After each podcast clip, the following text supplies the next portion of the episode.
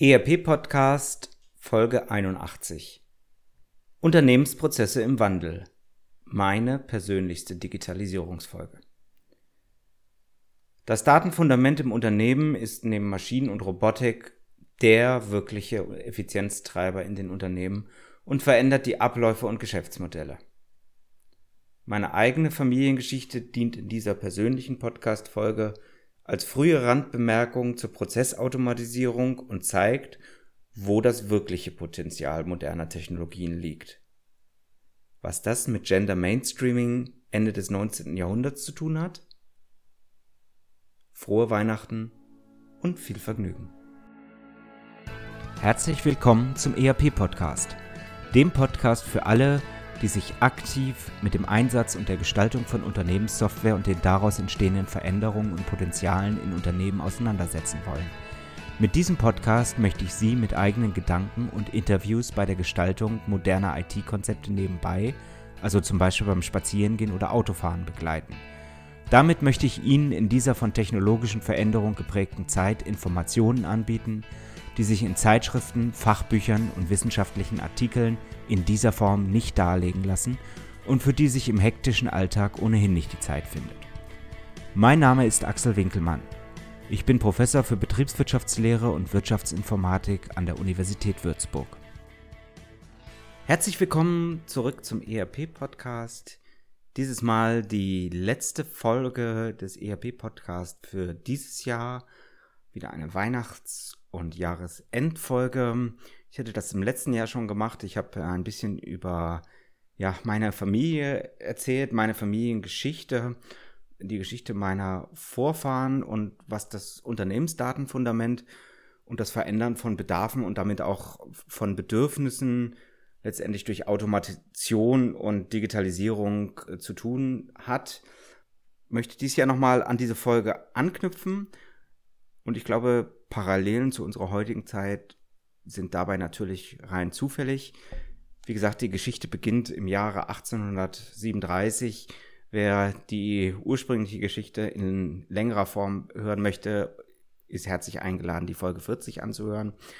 Um das nochmal einzuordnen, vor 200 Jahren war Deutschland fast noch ja, Steinzeit. Die industrielle Revolution ist ziemlich an uns vorbeigezogen.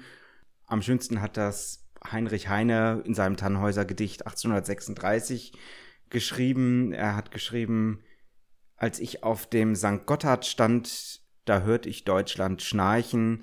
Es schlief da unten in sanfter Hut von 36 Monarchen. Also Deutschland war ziemlich unterteilt in Kleinstaaterei, ein wirtschaftliches Erstarken über den jeweiligen Einflussbereich hinaus mit entsprechender Logistik war kaum möglich. Deutschland hatte relativ viel verschlafen. Mit Hochdruck versuchte man ein bisschen die Kanäle auszubaggern. Auch der Main hier bei uns in Würzburg ist erst in den 1820er Jahren richtig beschiffbar gemacht worden.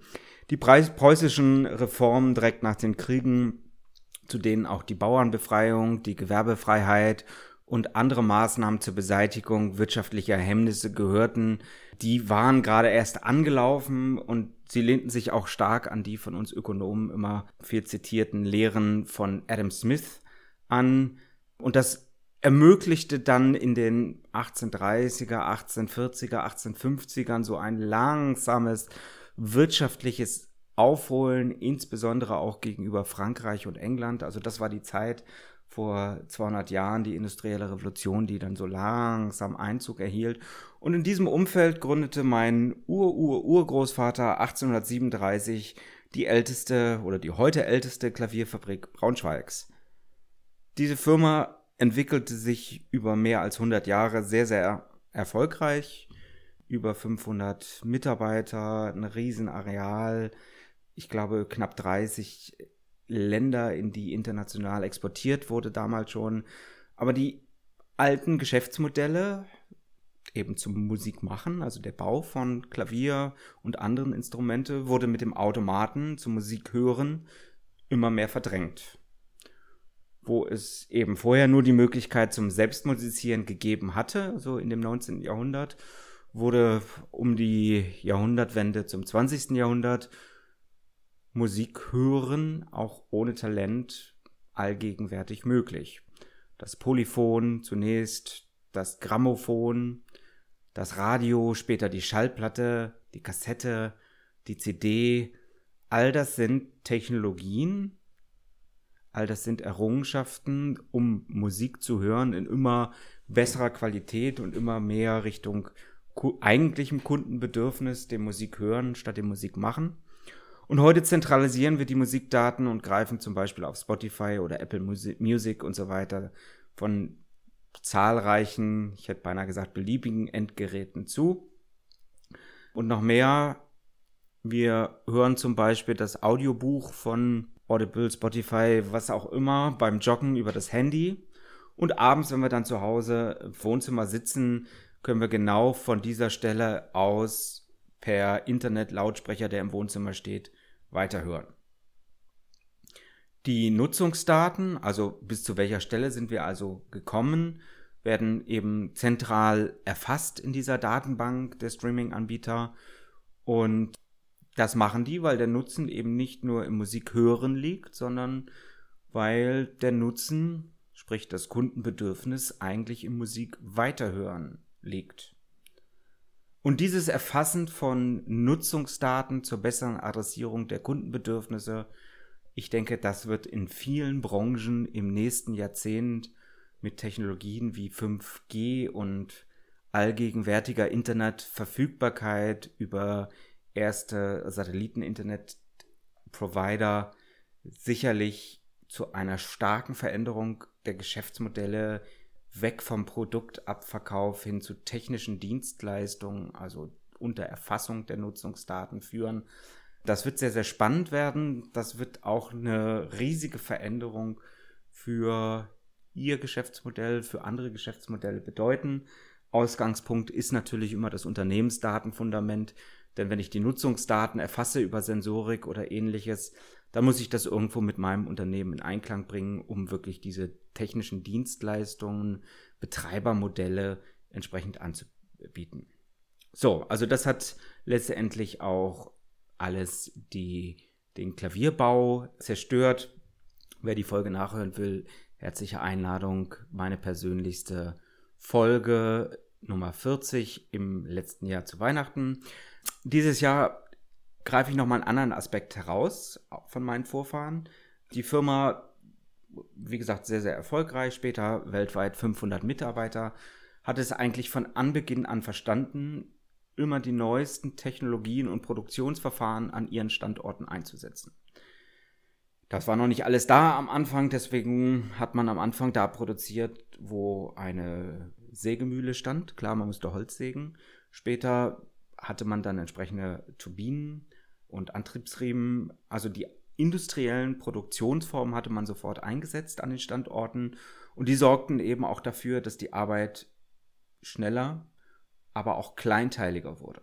Das führte dann natürlich auch dazu, dass viele Arbeiten auch durch weniger erfahrene Mitarbeiter oder sogar ungelernte oder schnell anlernbare Kräfte durchgeführt werden konnten und sich damit das Unternehmen natürlich auch besser steuern ließ.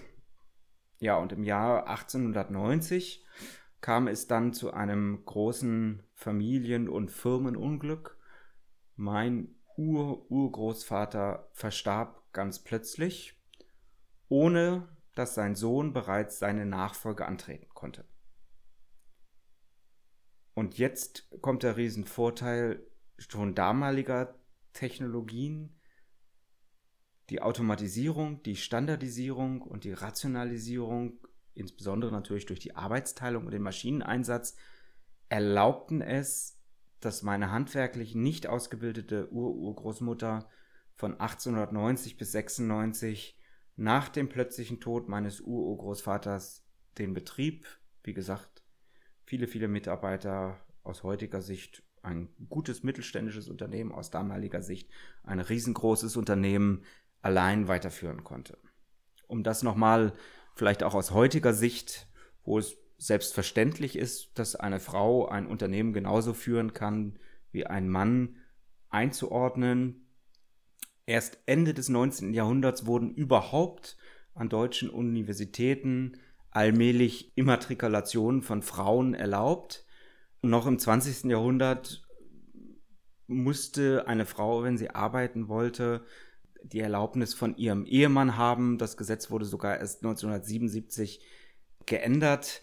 Und meine Großmutter, meine Urgroßmutter war natürlich überhaupt nicht handwerklich, sei es denn im, im operativen Sinne noch wirtschaftswissenschaftlich im akademischen Sinne ausgebildet und trotzdem hat die zunehmende Industrialisierung des Unternehmens es ermöglicht, die Technologie es ermöglicht, dass sie eben dieses Unternehmen über viele, viele Jahre bis zum Eintritt meines Urgroßvaters führen konnte.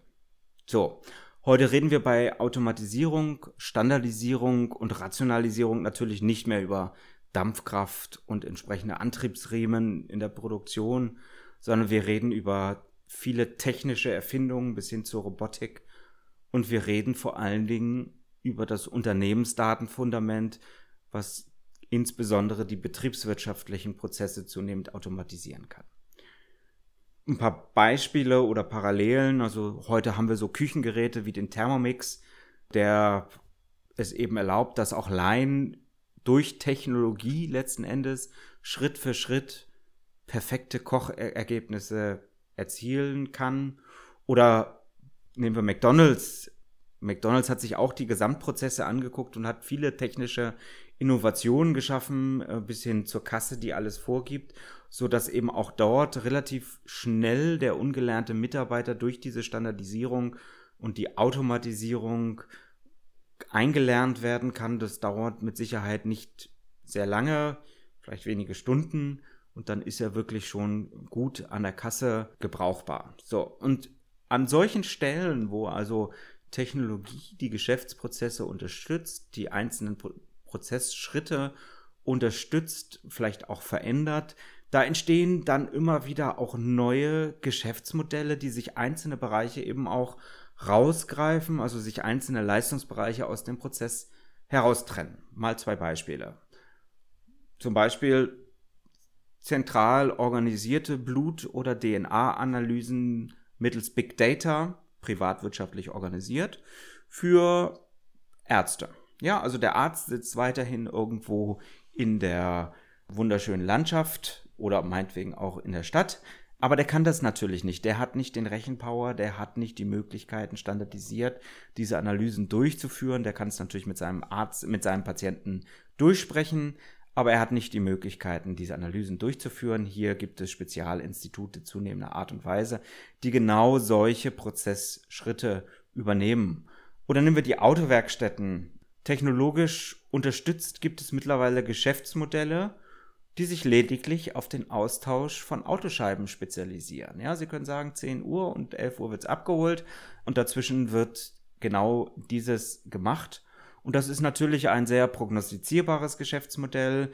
Da kann ich sehr, sehr gut kalkulieren. Über Technik unterstützt kann ich entsprechend Mitarbeiter anleiten beim Austausch von bestimmten Dingen. Und das ist viel, viel einfacher und weniger komplex als das, was die eigentliche Werkstatt macht, in das ich das Auto bringe, wenn es klopft, dröhnt oder nicht mehr fährt. Also ich denke, äh, da werden wir viele, viele weitere Geschäftsmodelle, viele weitere Beispiele sehen, sehen wir teilweise ja heute schon. Und das ist genau das, was meine Urgroßeltern eben schon Ende des 19. Jahrhunderts erleben mussten und durften. Also den Anfang dieser Entwicklung, den durfte in den 1890ern tatsächlich meine Ur-Urgroßmutter erleben, als sie über Nacht für viele Jahre den Betrieb übernahm. Aber ich denke, wir werden genau diese Entwicklung zukünftig sicherlich durch alle Branchen immer mehr erleben. Soweit also mein persönlicher Rück- und Ausblick in dieser Weihnachts- und Jahresendfolge. Ich freue mich mit Blick auf das nächste Jahr auch darauf, Sie in unserem ERP-Podcast auch 2019 mit eigenen Gedanken und Interviews beim Ausbau Ihres Unternehmensdatenfundaments, Ihrer technologischen Basis und Ihrer Prozesse und Geschäftsmodelle begleiten zu dürfen. Ich wünsche Ihnen und Ihren Lieben eine schöne Weihnachtszeit und alles Gute für 2019. Keep connected. Herzlichst, Ihr Axel Winkelmann. Ihnen hat der ERP-Podcast gefallen und Sie konnten wertvolle Erkenntnisse gewinnen? Dann würde ich mich über eine Bewertung auf iTunes freuen, damit auch andere von diesem Podcast erfahren können. Eine Anleitung für die Bewertung finden Sie auf www.erp-podcast.de. Dort finden Sie auch weitere Hinweise, Links und Aktualisierungen zu dieser Folge. Das war der ERP-Podcast für alle, die sich aktiv mit dem Einsatz und der Gestaltung von Unternehmenssoftware und den daraus entstehenden Veränderungen und Potenzialen in Unternehmen, losgelöst von Fachzeitschriften, Büchern und wissenschaftlichen Veröffentlichungen, zum Beispiel beim Spazierengehen oder Autofahren, auseinandersetzen wollen. Mein Name ist Axel Winkelmann. Ich bin Professor für Betriebswirtschaftslehre und Wirtschaftsinformatik an der Universität Würzburg.